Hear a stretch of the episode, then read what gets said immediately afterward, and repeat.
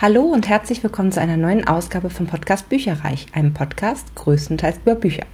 Mein Name ist Dilana und da der Juli jetzt schon wieder beendet ist, habe ich natürlich auch die Bücher im Gepäck für euch, die ich jetzt im Juli gelesen habe.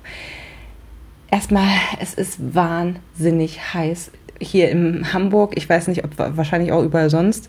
Äh, ich habe aber gehört, dass so gerade Schweden und Norddeutschland besonders betroffen sind und ich. Oh, oh mein Gott, ehrlich, man hat schon keine Lust mehr aus dem Haus zu gehen. Man ist völlig platt. Sport fällt komplett weg. Und auch im Büro ist es wirklich sehr, sehr heiß. Wir haben keine Klimaanlage. Das heißt, man versucht eigentlich die Gleitzeit so gut wie möglich auszunutzen, um wirklich früh da zu sein und möglichst früh wieder zu gehen. Nur um dann hier äh, ja, im, eigenen, im eigenen Haus oder in der eigenen Wohnung zu schmoren. Es kann nämlich auch sein, dass ihr heute äh, ein Hintergrundgeräusch hört, eventuell. Wenn ja, dann ist es wahrscheinlich mein Ventilator, der oben im Schlafzimmer steht und versucht die 32 Grad, die sich über den Tag hinweg äh, dort angesammelt haben, irgendwie auf den letzten Metern des Tages rauszupusten, damit ich dort schlafen kann.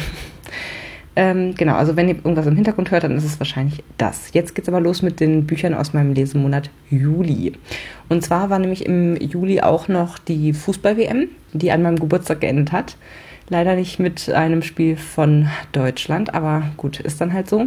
Und ich gucke durchaus die Fußball-WM, aber eigentlich nicht unbedingt jedes Spiel, sondern natürlich bevorzugt die Spiele, wo es um Deutschland geht und ja, ich sag mal, vielleicht noch äh, ja, Halbfinale und Finale. Mein Freund ist aber ein sehr großer Freund davon, wirklich alle Spiele zu gucken von der Fußball-WM und äh, dementsprechend habe ich dann doch noch äh, zu dem einen oder anderen Buch oder auch zu einer Zeitschrift äh, gegriffen, während Spiele liefen, die ich jetzt nicht so spannend fand.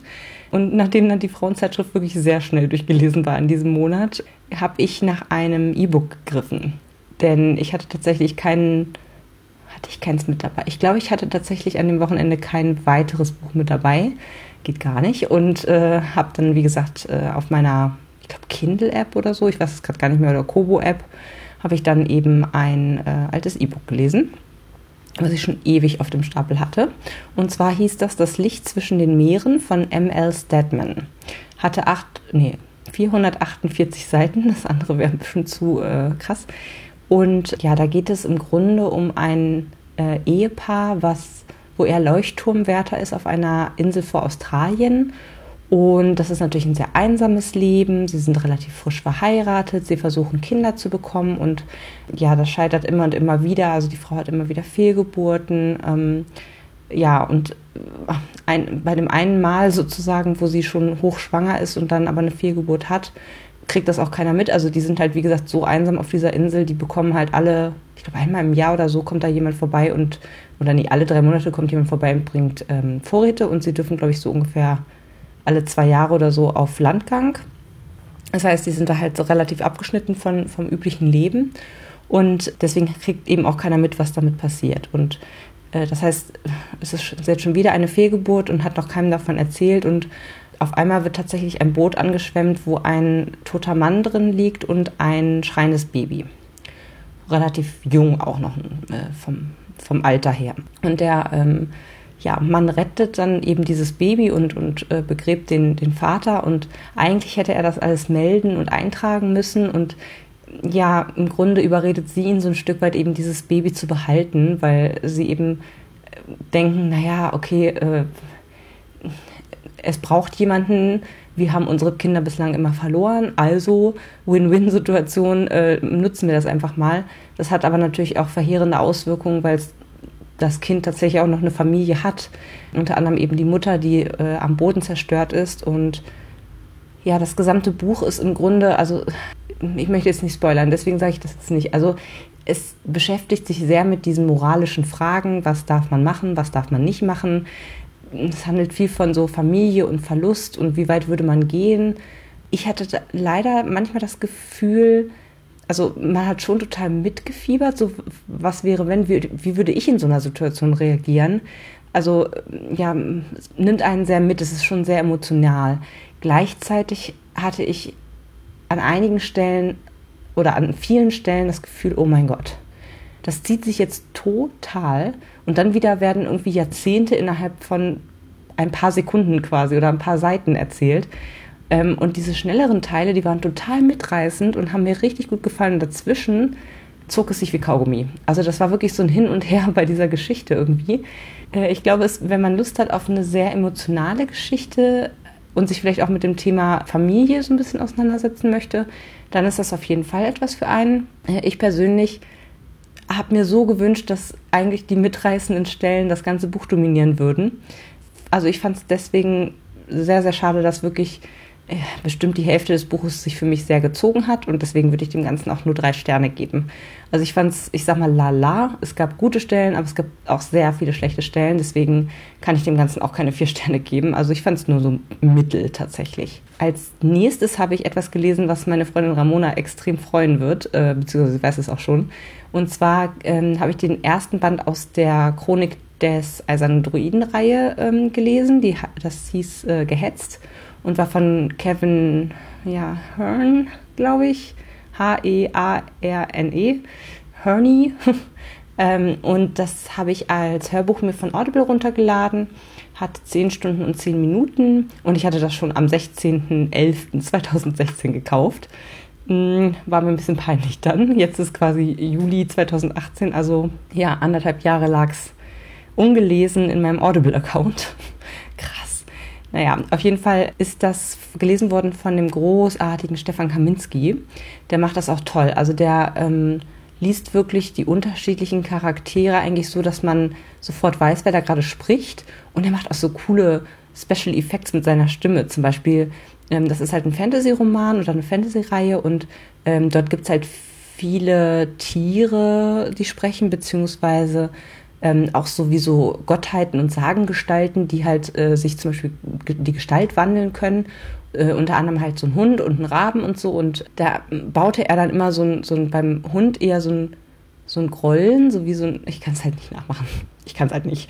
Aber, äh, und beim Rabe war immer so, so ein Krächzen noch mit dazwischen. Also auch das hat er ganz, ganz toll gemacht und sehr fantasievoll umgesetzt. Und ich habe auch gelesen, er ist irgendwie Synchronsprecher für Kermit den Frosch. Vielleicht kann man sich daraus, darunter was vorstellen. Und ich glaube, er hat auch den Gollum gesprochen bei Herr der Ringe. Also er macht das wirklich super, super toll. Da, allein dafür lohnt es sich eigentlich schon. Und vom Inhalt her war das ein, oder ja, es geht um einen Druiden, der 2100 Jahre alt ist. Also 2100 Jahre. Und der sagt auch immer erst 21 und sagt dann nichts weiter und denkt dann, er hat halt nicht geschummelt. Und weil er so lange lebt, das ist wirklich sehr, sehr ungewöhnlich, selbst äh, für diejenigen, die Unsterblichkeit erlangen. Ja, hat er auch schon viel gesehen, hat sich viele Feinde gemacht und ist eigentlich schon seit etlichen Jahrhunderten auf der Flucht vor einem, ich glaube, es ist sogar der Gott der Liebe oder so, der irische Gott der Liebe, äh, Angus Ork heißt der, glaube ich. Also der ist ihm Spinnefeind und der schickt ihm aber immer wieder nur Handlanger, die dem, dem ähm, Protagonisten eigentlich gar nicht gerecht werden. Also ähm, die sind alle viel zu schwach äh, im Vergleich zu diesem sehr, sehr alten Druiden. Und die Bedrohung durch diesen Angus wird halt immer größer. Er hat ihm unter anderem vor ein paar Jahrhunderten mal ein sehr, sehr wichtiges und ich glaube unbesiegbares Schwert gestohlen. Und naja, also es ist wirklich super viel Action. Eigentlich in der gesamten Zeit hat er irgendwelche Probleme. Äh, das heißt, wir lernen ihn kennen und ich sag mal, keine fünf Minuten später steht irgendwer in der Tür, der irgendwas von ihm will. Äh, der nächste, der ihn irgendwie warnt, dass irgendwas ganz Schlimmes passieren wird und dass sich alles zum Schlechten wendet. Er wohnt in den USA. Äh, er ist dorthin quasi geflüchtet, weil dort am wenigsten alte Gottheiten auf der Erde rumlaufen. Das ist nämlich die Prämisse, dass halt wirklich alle Gottheiten, die es jemals gegeben hat, quasi auf der Erde wandeln, wenn man nur genau hinschaut, so nach dem Motto. Und äh, ja, er möchte eigentlich in Ruhe leben und ja, äh, versucht da irgendwie klarzukommen und alles holt ihn immer ein. Also er ist auch so ein bisschen trottelig manchmal, beziehungsweise denkt halt manchmal nicht äh, weit genug, um Dinge zu vermeiden, die vielleicht vermeidbar wären. Ja, und schlittert da halt in eine, äh, von einer wahnwitzigen Situation in die nächste.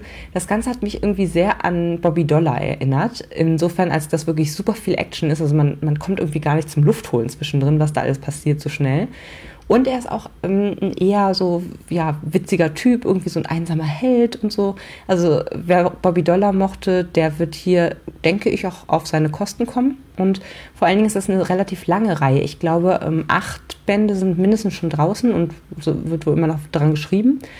Und ähm, ich habe auch gehört, dass die Reihe immer besser werden soll. Ich fand den jetzt schon echt einen soliden Einstiegspunkt und würde dem vier Sterne geben. Und ich hoffe, dass ich da in diesem Jahr noch äh, zu dem einen oder anderen Nachfolgeband komme, den ich noch in weiser Voraussicht noch nicht gekauft habe, weil das letzte Mal, als ich ihn einfach mal gekauft habe, weil ich ihn dann wahrscheinlich schneller höre, wie gesagt, anderthalb Jahre verstrichen sind. Als nächstes habe ich Geister auf der Metropolitan Line von Ben Aronovich gelesen. Ähm, das war ein Rezensionsexemplar aus dem DTV-Verlag und ist auch ganz frisch erschienen. Also der, ich glaube, der ist sogar aus dem Juni oder Juli. Ich glaube Juni. Ähm, ist aber eher eine Kurzgeschichte. Das heißt, es hat 173 Seiten, das Buch. War super schnell durchgelesen. Es ist quasi wie so eine Art Zwischenfall für diesen Zauberlehrling und, die, und, und Constable Peter Grant. Also der ist ja auch Polizist. Ähm, und somit der siebte Fall in der ganzen Reihe. Also ich finde immer, man sollte schon die Bücher davor gelesen haben, weil es kommen dann doch viele Charaktere vor, die man sonst gar nicht richtig zuordnen kann. Also es gibt auch schon eine übergeordnete Handlung, die auch hier vorangetrieben wird. Zwar natürlich nicht jetzt wahnsinnig weit, aber halt ein kleines bisschen. So ist unter anderem die Abigail hier deutlich mehr von der Partie. Die ist ja irgendwie eine, eine Cousine, in Anführungsstrichen wahrscheinlich. Also die ist in, in der weiteren Verwandtschaft von dem äh, Peter Grant eben. Hatte sich, glaube ich, im letzten Buch dran gehängt an äh, die anderen. Und äh, ja, macht sich ganz schön gut. Also die ist sehr, sehr fleißig am Lernen und äh, möchte eben auch eine Zauberin werden. Und es ist dann auch so, dass hier viel darüber diskutiert wird, so, oh Mist, sie ist ja noch minderjährig und so langsam sollte es dann auch mal in die praktische Zauberausbildung gehen, weil sie macht sich echt gut. Aber wie bringen wir das den Eltern bei, dass das echt gefährlich sein kann? Ja, das fand ich ganz, ganz cool gemacht. Und in diesem Buch ist auch der indische Kollege, ich weiß nicht genau, Jagat Kunar mit von der Partie, also der äh, hilft beim Aufklären des Falles. Es ist zwar nur eine Kurzgeschichte, aber sie ist irgendwie deutlich überzeugender als das, was ich letztes Jahr irgendwann mal gelesen habe. Ähm, das war die, dieses Mini-Hörbuch ähm, Rare Book of Cunning Device. Das fand ich nicht so gut, ehrlich gesagt. Also ich konnte dem nichts abgewinnen. Dieses hier fand ich echt deutlich besser. Und zwar geht es darum, dass ähm, in letzter Zeit immer wieder auf der einen Fahrbahn sozusagen der U-Bahn in, in London, auf, eben auf der Metropolitan Line, Geister mitfahren. Und die äh, tauchen immer zwischen bestimmten Haltestellen auf und interagieren im Grunde mit den, mit den Gästen. Und ja, Peter Grant möchte gerne ermitteln, was da los ist, wie das kommt auf einmal, weil die halt immer morgens in die Stadt reinfahren, quasi, also wie so Geisterpendler. Mm, und eben die, die Gäste behelligen, äh, die anderen Fahrgäste. So, und äh, da das in letzter Zeit halt vermehrt auftaucht, fängt er halt an zu ermitteln und so weiter und so fort. Und wie gesagt, das ist auch ein, ich fand die Auflösung gut. Warum machen die das? Was ist da der, der Hintergrund? Und ja, es war auch, wie, wie gesagt, super geschrieben, eine gute Balance zwischen Ermittlungsarbeit in diesem aktuellen Fall und halt übergeordnetem Handlungsbogen und so. Also ich fand es super ähm, und ich würde dem Ganzen fünf Sterne geben. Genau, es ist halt wie immer sehr locker leicht, es ist so ein leicht ironisches Schreiben, ist großartig. Es ist halt irgendwie, man hat das Gefühl, dass der Autor wirklich gut beobachtet und auch so, so, ein, so ein Gespür dafür hat, wie er das witzig und pointiert irgendwie beschreibt, was um ihn herum in London passiert. Der liebt London über alles und ich finde, das merkt man auch, aber er macht sich auch immer ein bisschen drüber lustig. Also ja, der Fall ist, wie gesagt, auch ein guter Krimi, sehr spannend geschrieben. Ja, insofern, wie gesagt, fünf Sterne ist was Schönes für zwischendurch, ist jetzt kein elendig langes Buch. Und dann war ich angefixt von Krimis und hatte sehr, sehr Lust auf noch weitere Krimis. Und zum Glück ist tatsächlich auch im Juni, glaube ich, äh, ganz frisch erschienen Am Haken von Arndt Rüskamp. Das ist ein Rezensionsexemplar aus dem Emons Verlag gewesen mit 254 Seiten. Und das ist der zweite Fall für die Ermittlerin Marie. Und den ersten Band fand ich auch schon richtig cool. Der hieß Kiel holen und den habe ich, glaube ich, ich weiß nicht mehr genau, 2016 oder 2017 gelesen auch relativ nah, als er äh, rauskam und habe mich sofort verliebt in die Ermittlerin. Ich finde die richtig toll. Nicht, dass die anderen Ermittler aus der anderen Reihe nicht so toll wären, aber die, äh, ich finde, es ist einfach so eine, so eine Frohnatur, sage ich jetzt mal, die, die hat irgendwie so eine grundpositive Einstellung. Das finde ich auch mal ganz erfrischend, weil ja oftmals ähm, der Ermittler in einem Krimi-Roman ja doch eher irgendwie vom Pech verfolgt ist oder ähnliches. Und das finde ich sehr angenehm, dass sie relativ geerdet ist. Und natürlich hat sie auch die ein oder anderen Probleme. In diesem Fall zum Beispiel ähm, kämpft sie mit so leichten Eheproblemen und mit gesundheitlichen Problemen. Und dann ähm, gibt es sogar noch äh, eine kleine Handlung, wo ein wo sie quasi per Zufall rausfindet, dass ein, ein anderer Charakter, den wir aus der Reihe eigentlich schon kennen und lieben gelernt haben, wirklich eine super schlimme Erkrankung hat und vielleicht auch eine fatale Erkrankung hat, ähm, womit ich überhaupt nicht gerechnet habe. Also es kam tatsächlich auch für mich als Leserin komplett aus dem Blauen heraus. Ja, und das fand ich gut gemacht. Aber erstmal, worum geht es überhaupt? Also es ist, wie gesagt, eine Ermittlerin, die mit ihrem Ermittlungsmobil, also einem Wohnmobil, äh, quasi durch die Gegend fährt. Das ist das Emo. Heißt das Emo? Ja, Ermittlermobil. Genau, und ja, sie fährt halt, ich sag mal, durch Schleswig-Holstein. Also äh, sie ist basiert, glaube ich, in Schleswig. Dann gibt es aber noch irgendwie Eckernförde und Kiel und so, also alles so im, im weiteren Dunstkreis äh, der Kieler Förde, sage ich jetzt mal, und ermittelt eben. Und in diesem Fall geht es um eine Mädchenbande, die Häuser ausraubt, also Kunstschätze und sowas stiehlt und ähm, die sich als Wikinger verkleiden dabei. Und bei einem dieser Raubzüge ist es eben so, dass eine von ihnen jemanden umbringt. Und da kommt äh, Marie ins Spiel und ja, sie muss halt aufrollen, wer ist jetzt für diesen Mord verantwortlich. Und das ist ein Riesengewirr, äh, sozusagen, dann kommt äh, mehr oder weniger raus, wer ist das Opfer, was ist da bei ihm im, im Umkreis los und so. Also es sind so mehrere Fälle in einem eigentlich. Ähm, ich fand es einen sehr guten Fall. Er war in sich total rund, irgendwie auch sinnvoll aufgelöst, sage ich jetzt mal. Ich finde es immer super, dass wirklich viele Personen dargestellt werden, jetzt unabhängig vom Täterkreis oder Opferkreis man hat einfach das Gefühl, das ist irgendwie echt, das ist authentisch, was der Autor hier beschreibt.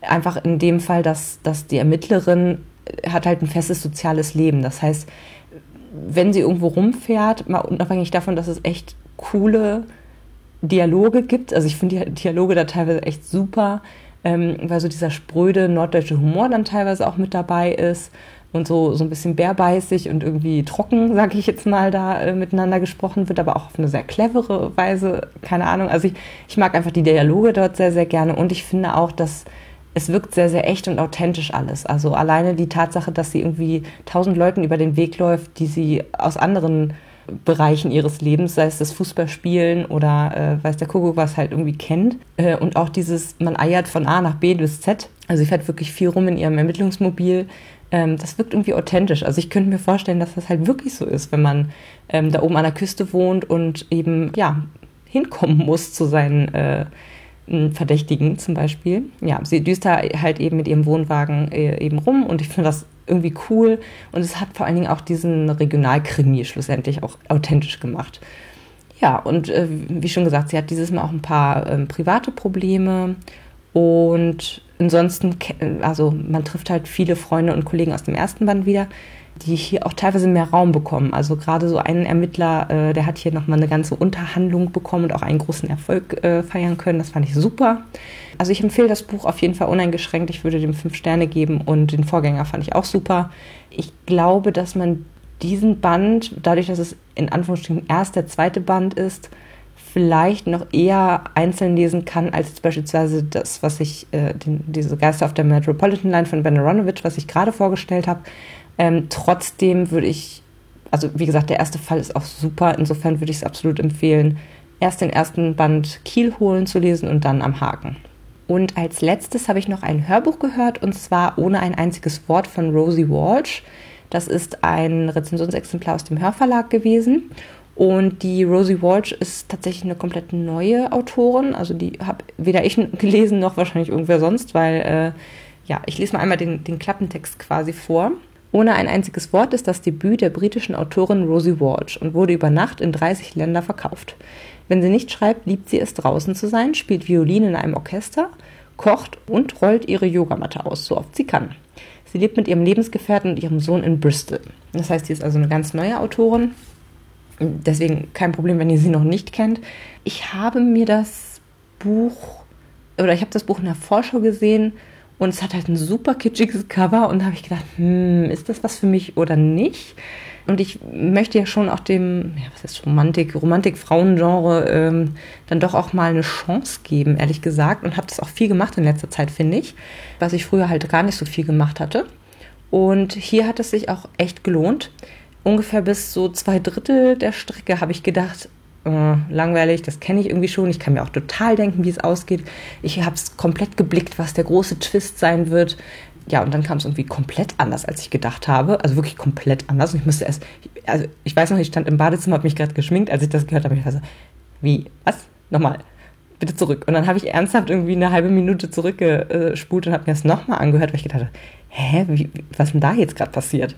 Ähm, also das heißt, der Twist hat mich ganz schön über Bord geworfen, aber ich fand es dadurch noch besser, weil es eben keine 0815-Story geworden ist, was es hätte sein, oder es ist schon auch relativ klischeehaft, aber dieser Twist, mit dem ich jetzt zum Beispiel überhaupt nicht gerechnet hatte, der hat es echt wieder rausgehauen, fand ich. Aber ich galoppiere hier schon wieder äh, vorwärts zu meiner Meinung.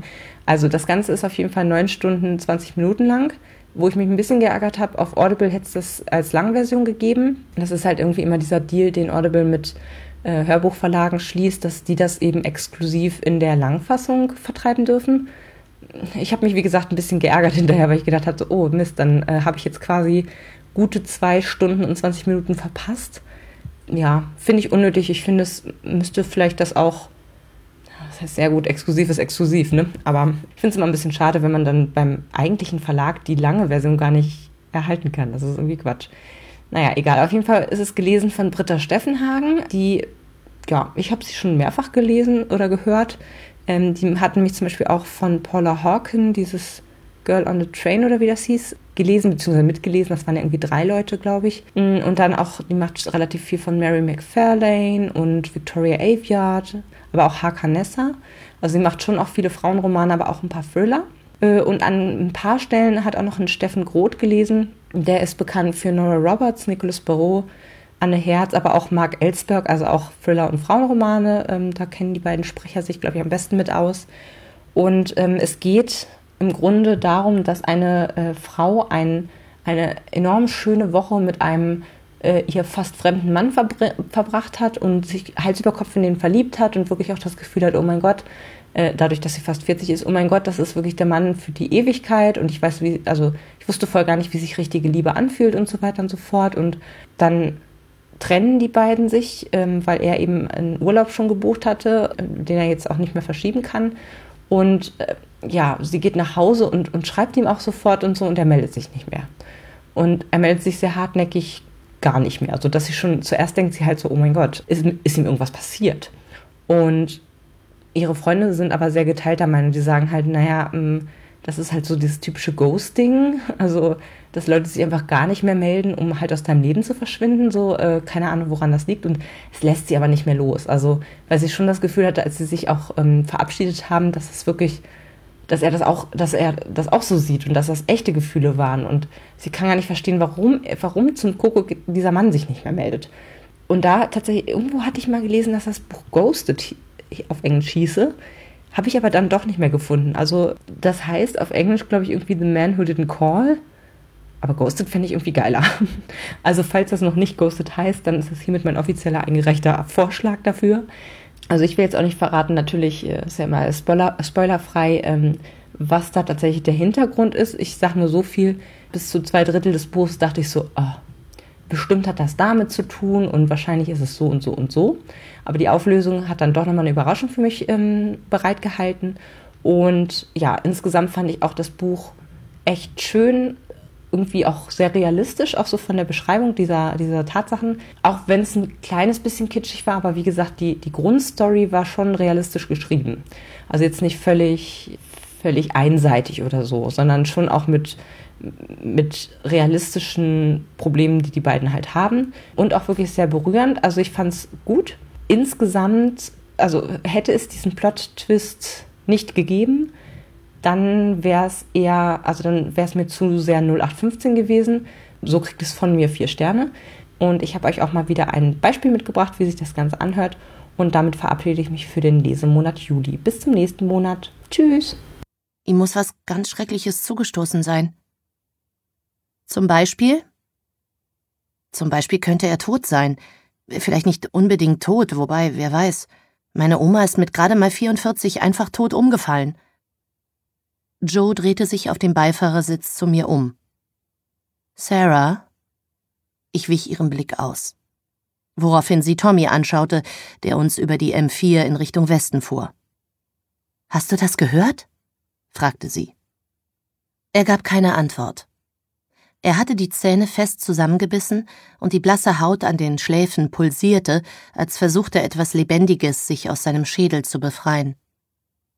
Joe und ich hätten nicht mitkommen sollen, dachte ich zum wiederholten Mal.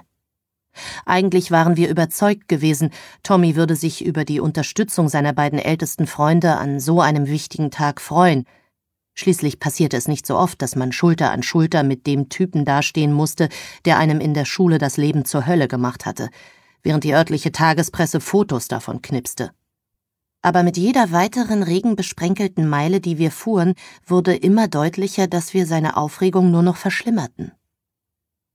Allein hätte er ein Lächeln aufsetzen und siegesgewisses Selbstbewusstsein heucheln können. Doch mit uns stand er unter strenger Beobachtung, ausgerechnet durch die beiden Menschen, die ihn am besten kannten, und musste so tun, als sei die Vergangenheit längst Schnee von gestern. Schaut her, was aus mir geworden ist, ein erfolgreicher Sportberater. Und heute stelle ich meiner alten Schule mein tolles neues Programm vor. Schaut her, wie überglücklich ich bin, mit dem Chef der Sportabteilung zusammenarbeiten zu dürfen, dem Typen, der mich damals in den Bauch geboxt und sich dann schlapp gelacht hat, als ich das Gesicht im Gras vergraben und Rotz und Wasser geheult habe. Und was es auch nicht besser machte, Joes siebenjähriger Sohn Rudy saß neben mir auf dem Rücksitz. Rudy hatte unser Gespräch über Eddies unerklärliches Verschwinden äußerst interessiert verfolgt. Sarah glaubt, dass ihr Freund tot ist und Mom wird gerade stinkig, bemerkte er nachdenklich. Er ist nicht ihr Freund, stellte Joe klar. Sie waren bloß sieben Tage zusammen. Sarah, denken sieben Tage Freund ist tot, sagte er mit aufgesetztem russischem Akzent. Rudy hatte einen neuen Schulfreund, Alexander, der erst kürzlich von irgendwo in der Nähe der ukrainischen Grenze nach London gezogen war. Getötet von Geheimdienst. Mom widersprechen. Mom sauer sein auf Sarah. Ich bin nicht sauer, widersprach Joe angesäuert. Ich mache mir bloß Sorgen. Darüber musste Rudy kurz nachdenken. Dann meinte er, ich glaube, du erzählen Lüge. Informationen zu allen Büchern, über die ich heute gesprochen habe, findet ihr auf meiner Website www.bücherreich.net mit UE. Ihr könnt dort oder auf Facebook unter www.facebook.de slash podcastbuicherreich in einem Wort durch mit mir in Kontakt treten. Meine E-Mail-Adresse lautet buicherreich at gmail.com. Wenn ihr diesen Podcast über iTunes abonniert habt, würde ich mich riesig freuen, wenn ihr mir eine 5-Sterne-Bewertung hinterlasst. Dies ist ein privater Buch-Podcast, in dem ich nur meine eigene private Meinung wiedergebe. Wenn mir ein Buch oder Hörbuch kostenlos zur Verfügung gestellt wird, kennzeichne ich es entsprechend auf meiner Website.